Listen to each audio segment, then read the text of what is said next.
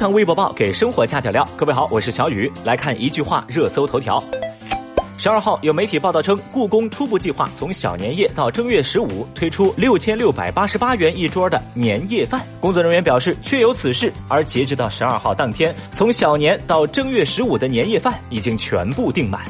日前发布的二零一九年度电影市场报告显示，九零后已经成为我国观影主力，贡献全年一半以上的票房。观影市场持续下沉，三四线城市成为电影市场的新增长点。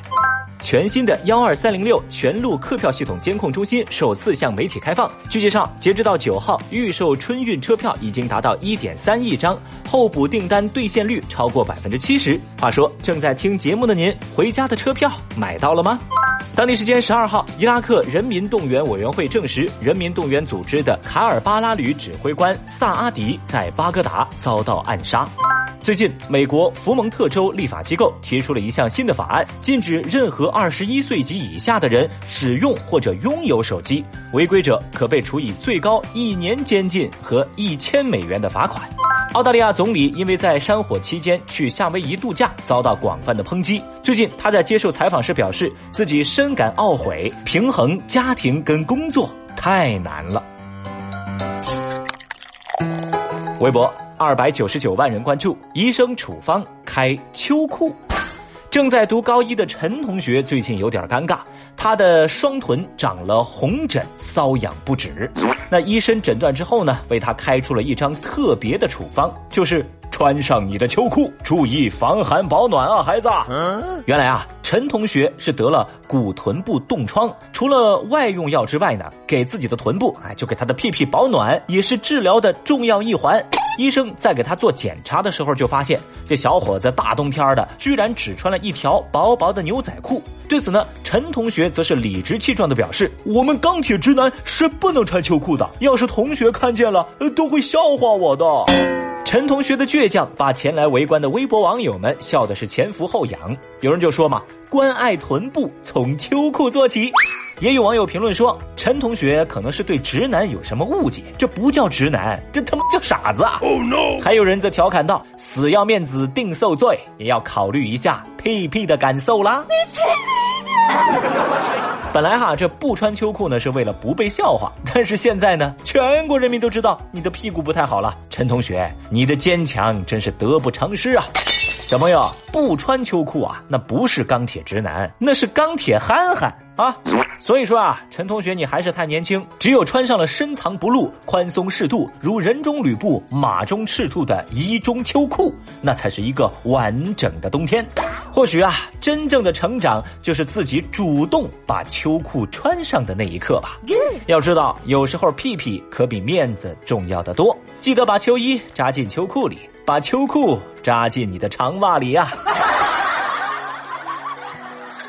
微博二百九十一万人关注，男子沉迷小说八天没吃饭，说河南四十五岁的老丁已经很多天没在邻里街坊面前露过面了，房东很担心他是不是出了什么意外，于是就打幺幺零，民警迅速赶到了老丁的出租屋，开门一进去，只见屋子里满地都是垃圾。而老丁呢，则躺在床上，头发凌乱，黑眼圈十分的严重，神情恍惚，就站都站不起来了。哦，见到民警，老丁嘴里冒出的第一句话就是：“哦，我肚子饿，我已经呃八天没吃饭了。”原来啊，这老丁是个小说迷，他每天就在自己的出租屋里头沉迷于看小说。由于嫌吃饭耽误看小说的时间，他就真真的是废寝忘食。等他真的想起来要吃东西的时候，又发现自个儿头晕的厉害，根本就站不起来了。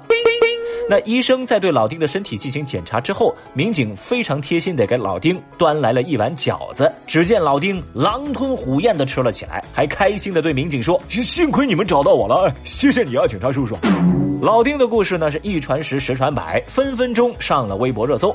吃瓜群众们纷纷表示：“啥玩意儿？开年沙雕新闻就开始抢业绩了吗？难道就我一个人关心他瘦了多少斤？我就想晓得他看的是啥子小说。我天哪，四十五岁了还沉迷小说。”怕不是个巨婴吧？这个世界太疯狂了。其实啊，老丁这事儿让小雨我也想起来，就前几年有个那个黑人老哥啊，就当时有个新闻说，一个黑人老哥因为沉迷于中国的玄幻小说，把毒瘾都给戒了。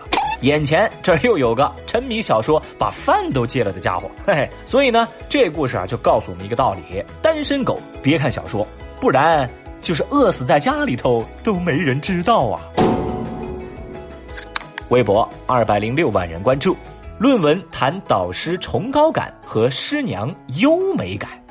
最近，中国科学院西北生态环境资源研究院博导、冻土学家徐忠民七年前在核心期刊《冰川冻土》上发表的论文引起关注。这篇论文在论述生态经济学的过程当中，列举了自己导师夫妇的事例，进而来阐述导师的崇高感和师娘的优美感。What？有媒体发现，徐忠明文章当中所谈及的导师是中国科学院院士陈国栋，而陈国栋呢，偏偏又是期刊《冰川冻土》的主编。烧经书里这一连串事实之间的关系十分的暧昧，也触动了公众的神经。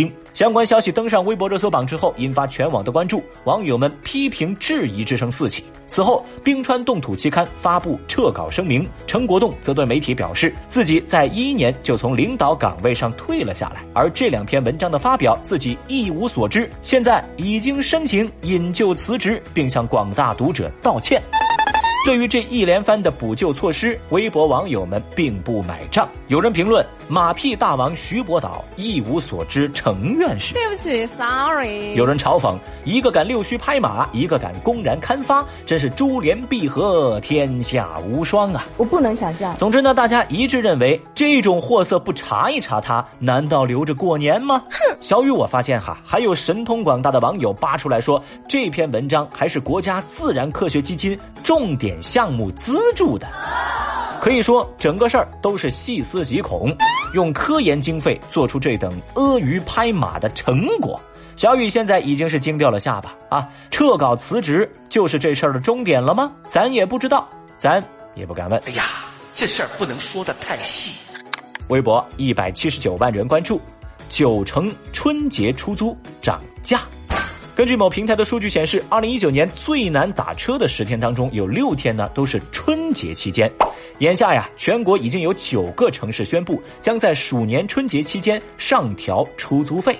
其中呢，安徽黄山、阜阳、浙江杭州、金华、江苏淮安、连云港、广东珠海等七个城市是在打表价上直接加收费用，每趟次加价三到十块不等。比如说啊，调整之后，春节期间你在杭州打车起步价要二十三块。另外再来说一说四川资阳自贡呢，就是同时调整了起步价跟运价。此外，浙江丽水、四川泸州、吉林白山、广东惠州等四个城市呢，也在筹备着春节期间出租车涨价事宜。那么问题来了，正在听节目的您，支持春节出租车涨价吗？支持的扣一，反对的扣二。最后呢，再来补充一个全新的消息。之前咱节目当中说过，药店老板孙向波做心肺复苏压断了老太太十二根肋骨被起诉的事儿，一审的判决大家都知道了。但是很多人不知道的是，二零一七年老太一家人起诉孙向波之后，光顾孙向波药店的人就越来越少，一直到去年的六月份，孙向波的药店已经关门了。现在呢，他手里头的医疗机构执业许可证和乡村医生的执业证书他还留着的，要坚持年检。他说啊，等这个纠纠纷尘埃落定，等把这件事儿给说清楚了，他以后啊还想从事跟医疗相关的事业。好了，以上就是今日份的厅堂微博报，明天我们再聊，拜拜。